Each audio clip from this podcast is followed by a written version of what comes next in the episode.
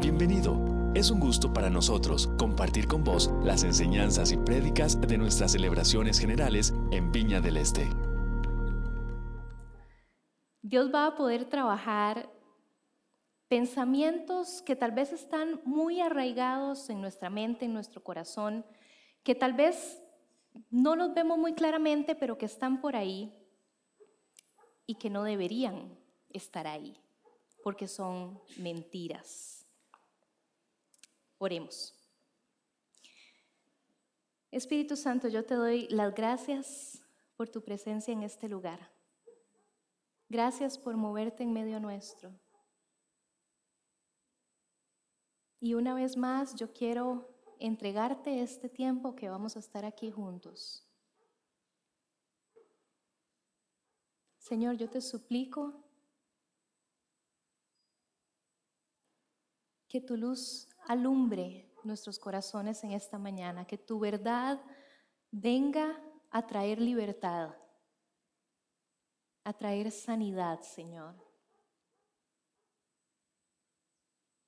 Toma nuestros corazones, toma nuestra mente y dirígenos, Señor, en esta mañana. Amén. En la historia reciente hemos podido ver, algunos tal vez un poco más simultáneamente que otros, diferentes movimientos alrededor del mundo luchando por la libertad de su país, por la libertad de su raza, por la libertad de su género. Entre los años 50 y 60, en África, muchísimos países se rebelaron con tal de dejar de ser colonias y comenzar a ser países independientes. En los años 60 pudimos ver el auge de la lucha por los derechos de las personas de color que todavía sufrían muchísimas privaciones a esas alturas de la historia. Todavía hoy podemos ver la enorme lucha que muchísimas mujeres tienen en el campo laboral por acceder al mismo salario que puede acceder algún colega varón, por tener las mismas puertas abiertas que podría tener cualquier otro colega suyo. Todavía hace pocos meses pudimos ver el boom del movimiento este, Me Too, que destapó cómo hasta en las esferas más altas las mujeres sufren y siguen sufriendo acoso sexual. A lo largo de la historia, la iglesia con I mayúscula, como institución, se ha unido a alguno de estos movimientos, porque ha podido ver cómo el amor de Dios se ve reflejado en esa lucha. La justicia social de Dios se ve reflejada en ese movimiento. Pero a su vez, en medio de todo esto, también han habido movimientos que han luchado por libertades que más bien responden al desenfreno del ser humano, que más bien responden a la irresponsabilidad del ser humano consigo mismo y con su prójimo.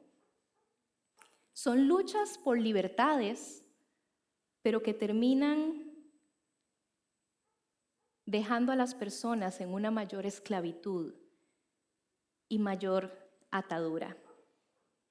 A estos movimientos, en la mayor parte de las veces, la iglesia ha dicho no.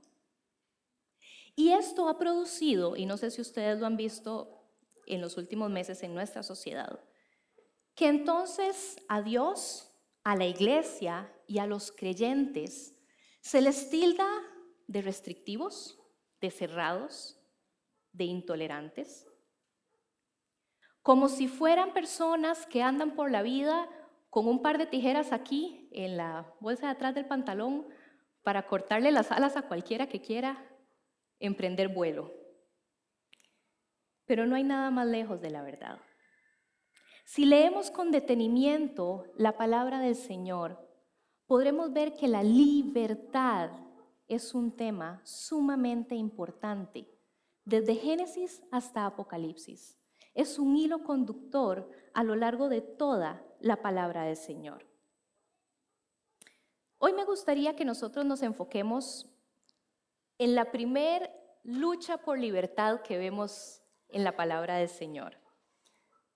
Una lucha del segundo tipo de las que estaba mencionando y de cuál hasta el día de hoy seguimos cosechando resultados. Vamos a ver un video que nos narra un poco estos eventos. Hay que hacer un cambio en la compu, entonces tengan paciencia.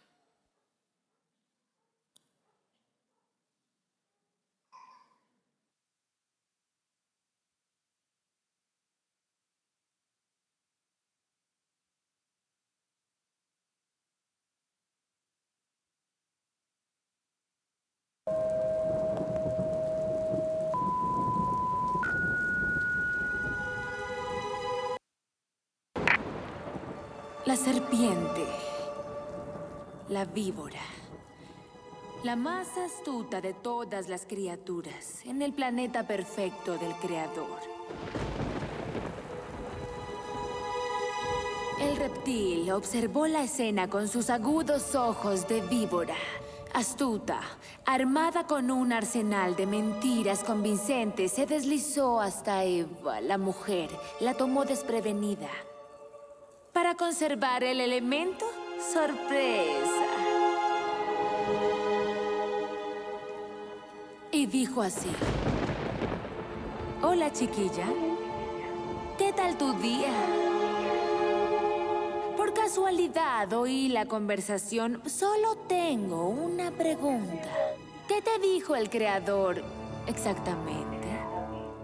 Eso acerca del árbol, del bien y del mal. ¿Cómo sabes que entendiste bien?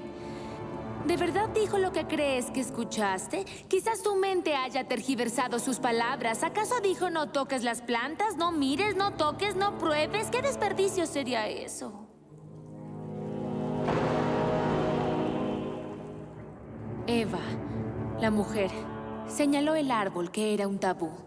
El árbol de la sabiduría, del bien y del mal. Ella le dijo a la serpiente que Dios lo había dejado bien en claro, que todo lo demás estaba a su disposición, cualquier otro árbol. Pero si probaban solo un poco de la fruta de este árbol en particular, ellos caerían absoluta e irremediablemente.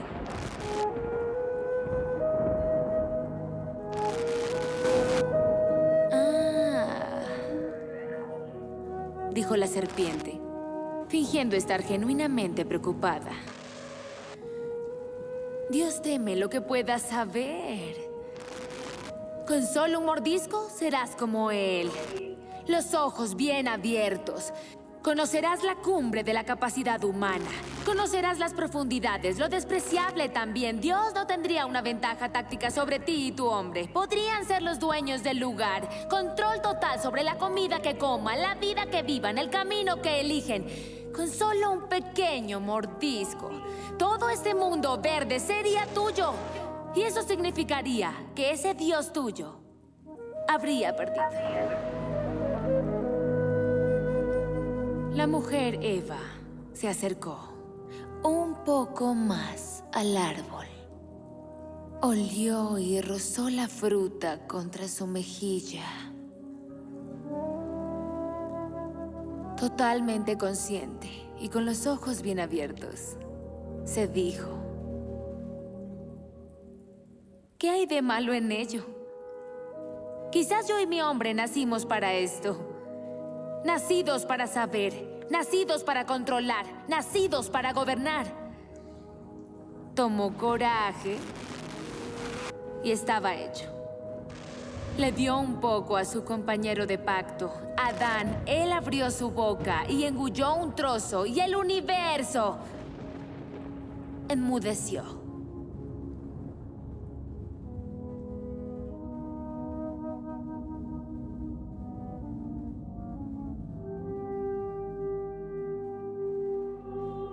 Era la parte fresca de la mañana y Dios caminaba, caminaba por la tierra que había creado, su ecosistema tan magníficamente creado, a punto de erosionarse, a punto de hacer implosión, ante sus tristes y eternos ojos.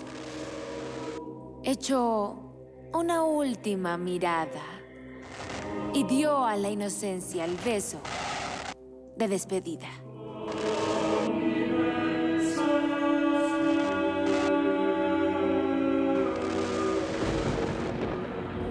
Adán, ¿dónde te escondes, hijo? Eva, mujer, ¿qué has hecho? Mira a tu alrededor. Está roto ahora. Bajo una maldición. De mal en peor.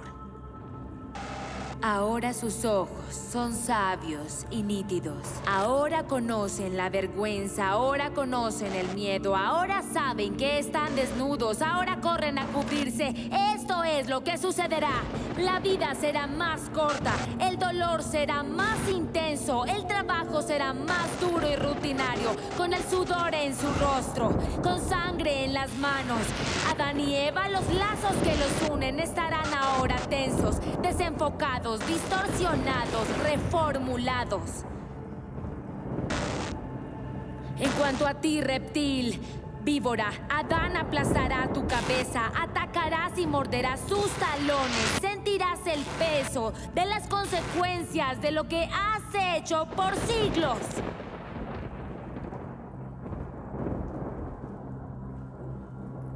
Los miró a los ojos con un suspiro.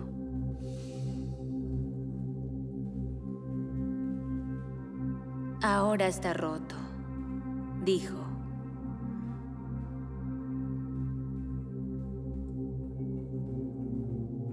Y la serpiente simplemente sonrió.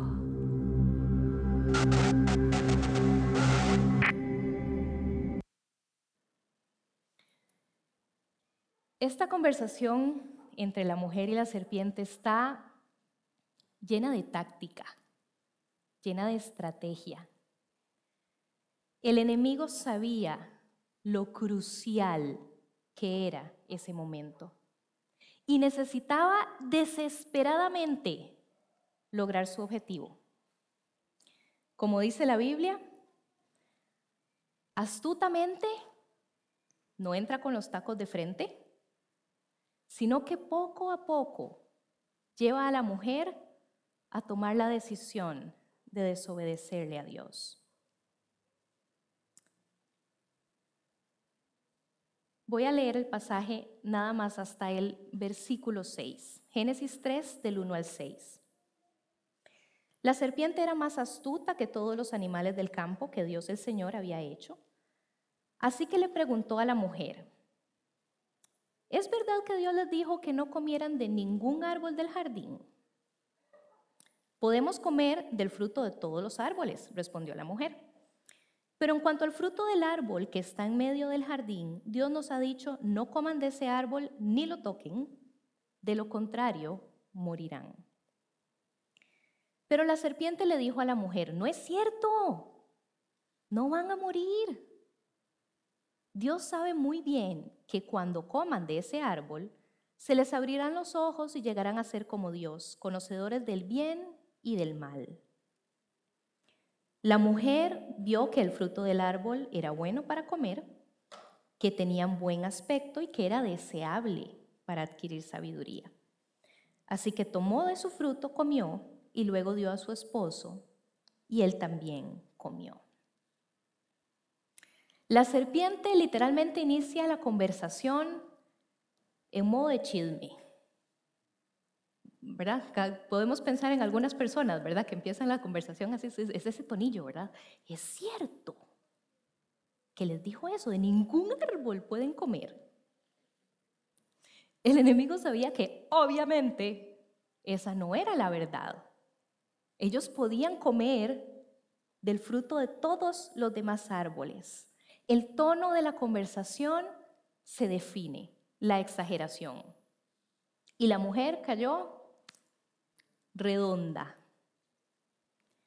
El segundo paso de la serpiente fue tirar la bomba. Estaba apurado para lograr lo que necesitaba. No es cierto.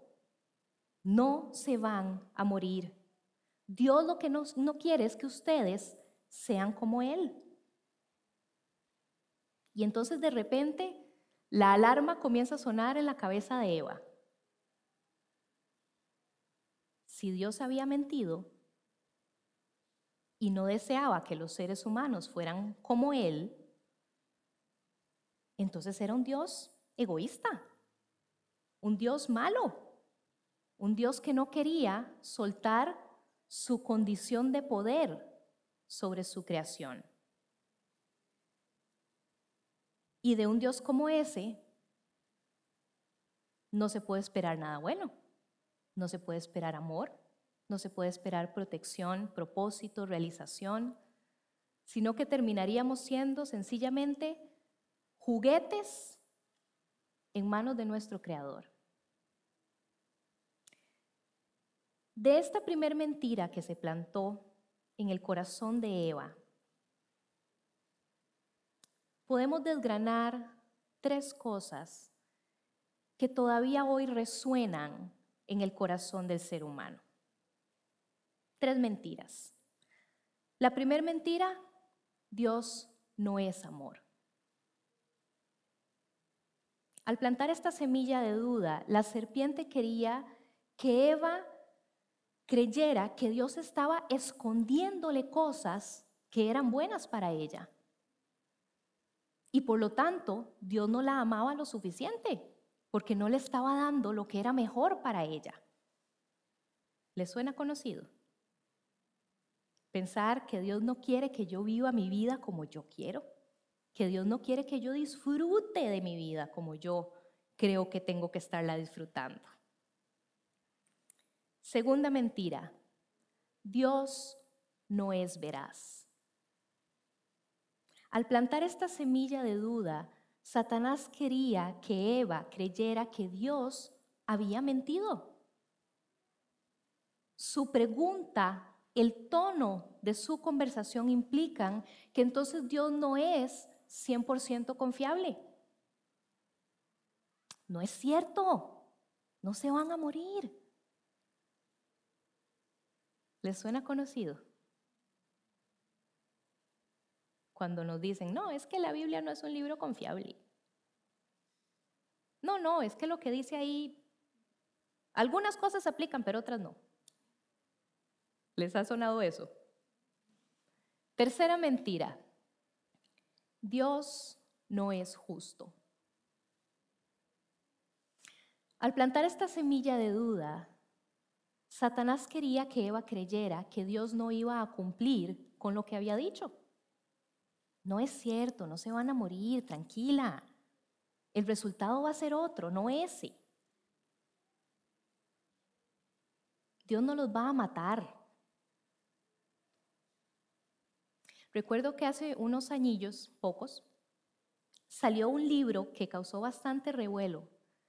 Eh, en, la iglesia a nivel global y que todavía sigue habiendo como efectos del asunto. Y este libro decía que si Dios es amor,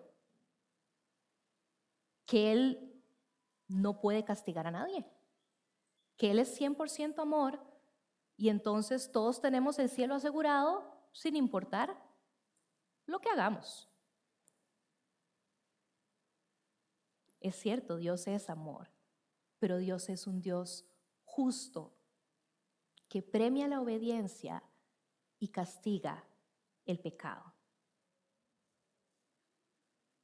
Estas tres mentiras entran en el corazón de la mujer y del ser humano y desestabilizan la relación del hombre y la mujer con Dios y empañan absolutamente la visión del ser humano. Porque entonces estas mentiras se convierten en un filtro por el cual todo lo demás comienzan a pasarlo. Dios me ama. Dios quiere lo mejor para mí. Él en serio es mi amigo. ¿Para qué me hizo? comienzan a surgir todas estas dudas y a pasar por ese velo de duda acerca de si Dios verdaderamente es bueno o no. Dice el versículo 6, la mujer vio que el fruto del árbol era bueno para comer, que tenía buen aspecto, que era deseable. Ahí la serpiente logró un paso más para su cometido, para su meta. Logró que la mujer se acercara con otra actitud a ese fruto. Ella empezó a dudar de la bondad de Dios y entonces le llamó profundamente la atención adquirir lo que ese fruto le podía dar. Ser como Dios. ¿Quién era Dios para ellos? Usualmente cuando nosotros decimos, es que yo quiero ser como fulanito, yo quiero ser como fulanita, espero que lo digamos porque admiramos algo en esa persona, ¿verdad? Porque tiene algo bueno que imitar. ¿Quién era Dios para ellos? Como para que Eva dijera, ah, sí, yo quiero ser como Él. Dios era su creador, obviamente. Era quien los cuidaba. Era su amigo. Génesis nos habla de que Dios caminaba por el jardín y conversaba con ellos. Compartían, eran cercanos. Pero también era quien les había dado las reglas para vivir donde vivían. Veamos la calidad de libertad que ellos tenían en ese momento. Y Eva misma lo señala. Podemos comer de todos los árboles que hay en el jardín. Todos. Yo me imagino que no eran cuatro o cinco. Y eran frutas orgánicas, sin pesticidas, todo lo demás. Fijos, sabían muy diferente de lo que nosotros nos comemos.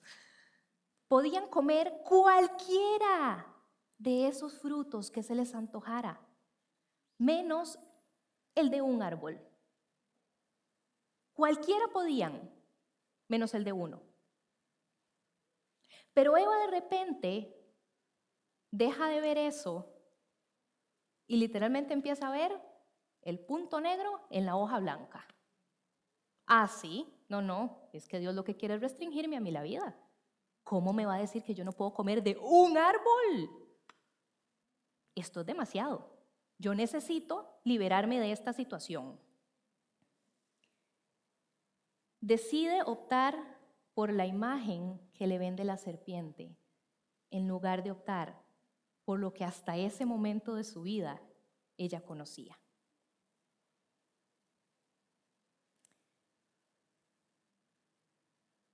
Satanás tergiversa en esa conversación la frase del Señor cuando les dijo, ciertamente morirás. No es cierto, no se van a morir.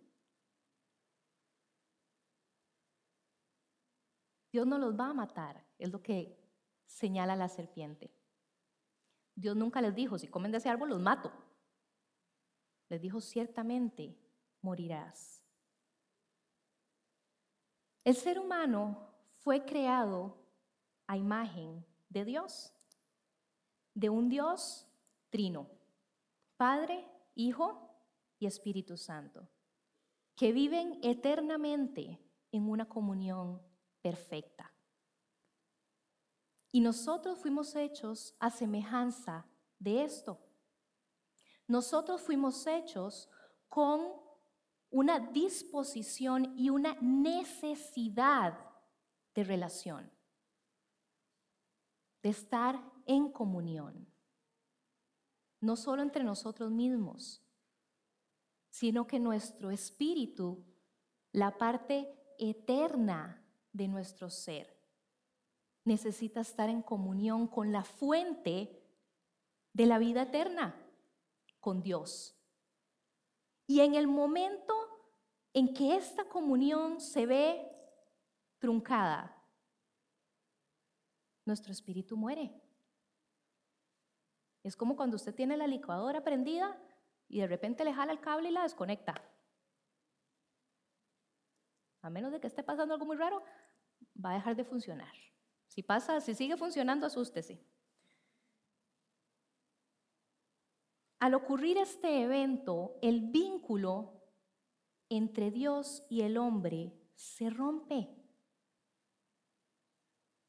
Y entonces empieza este peregrinar histórico del ser humano por encontrar desesperadamente esa como esa bocanada de aire, como cuando el mar nos revolcaba cuando éramos chiquillos y uno salía y hacía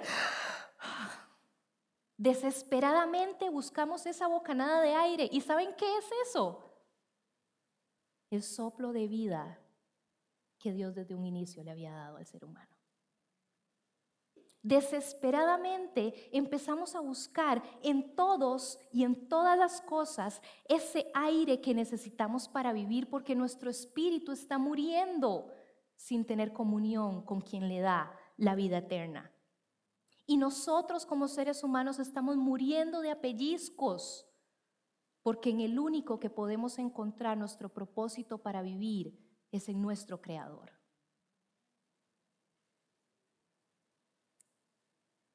Esta ruptura en nuestra comunión con Dios hace que todo lo veamos con esa sospecha que empezó a tener Eva, con esa malicia, esperando siempre lo peor de parte de Dios. Vamos a leer ahora un pasaje en Lucas 4, porque quiero que veamos un poco de la medicina que el Señor tiene para esto.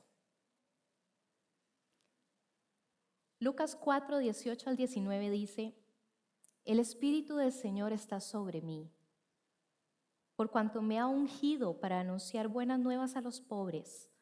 Me ha enviado a proclamar la libertad a los cautivos y a dar vista a los ciegos, a poner en libertad a los oprimidos y a pregonar el año del favor del Señor. Como mencioné anteriormente, el tema de la libertad es un tema absolutamente importante en la palabra del Señor. Es un elemento básico del mensaje del Evangelio.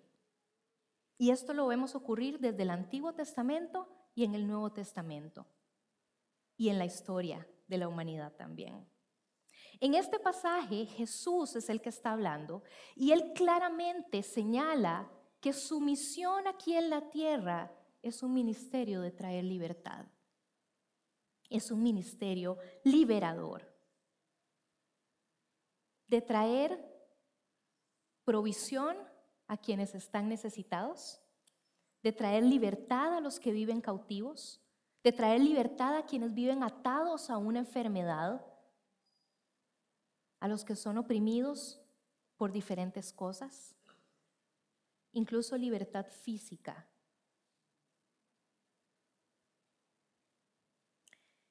Esta lucha por la libertad que libró Eva en un evento tan breve,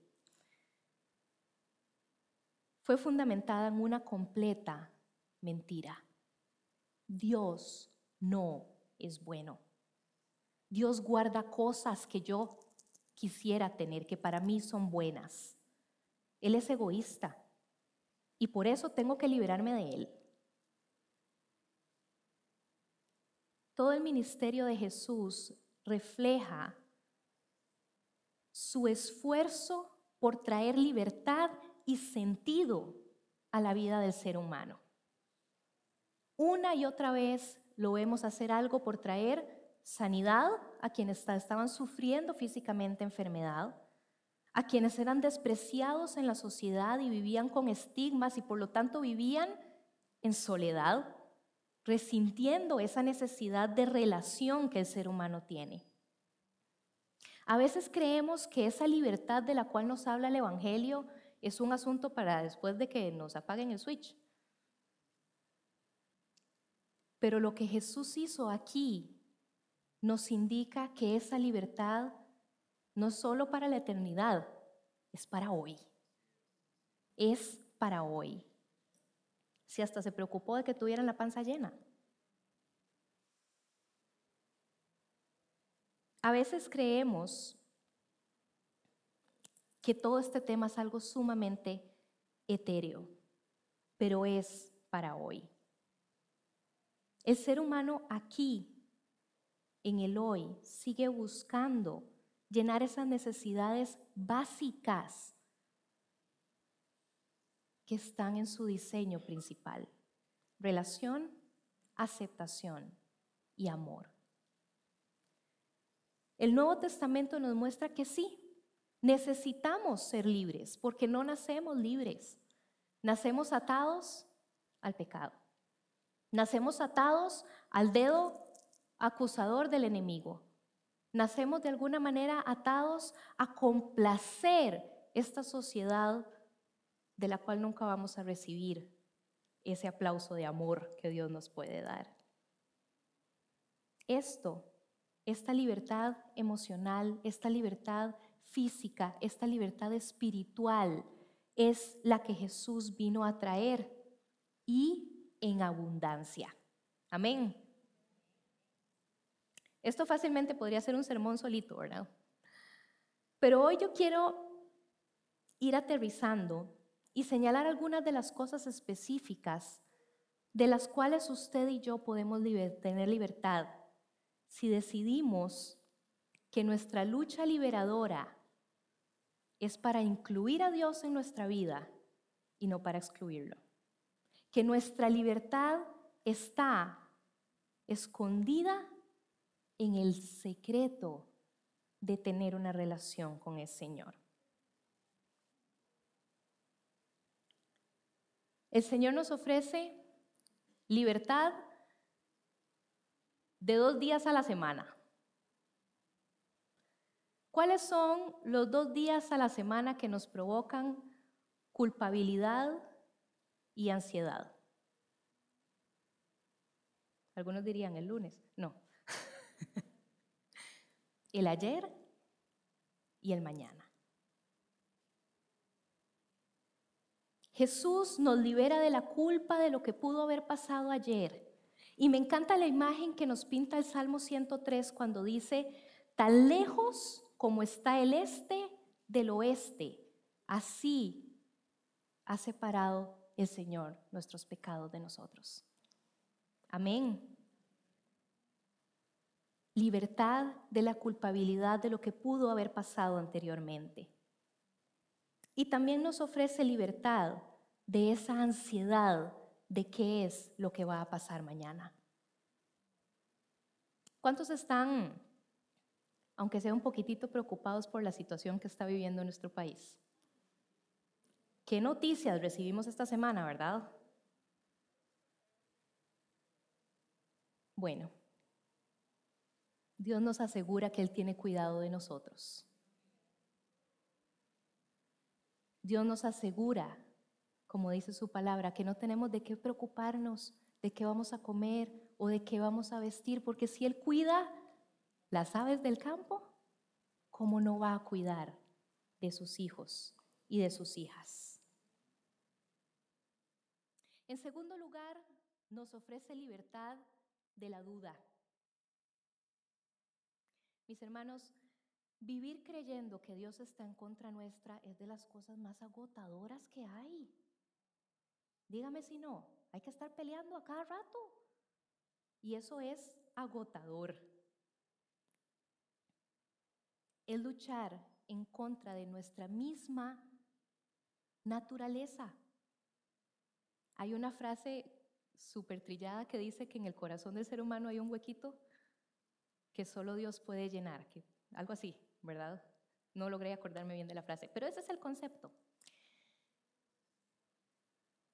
Si nosotros nos liberamos de esa duda y realmente abrazamos la verdad de que Dios es bueno, de que Él tiene cuidado de nosotros, de que Él nos ama y nos da lo que verdaderamente es mejor para nosotros, créanme que la carga se va a hacer muchísimo más liviana. En tercer lugar, libertad para tener esperanza. Juan 10:10 10 señala cuando Jesús dice, el ladrón no viene más que a matar, a robar y a destruir, pero yo he venido para que tengan vida y la tengan en abundancia.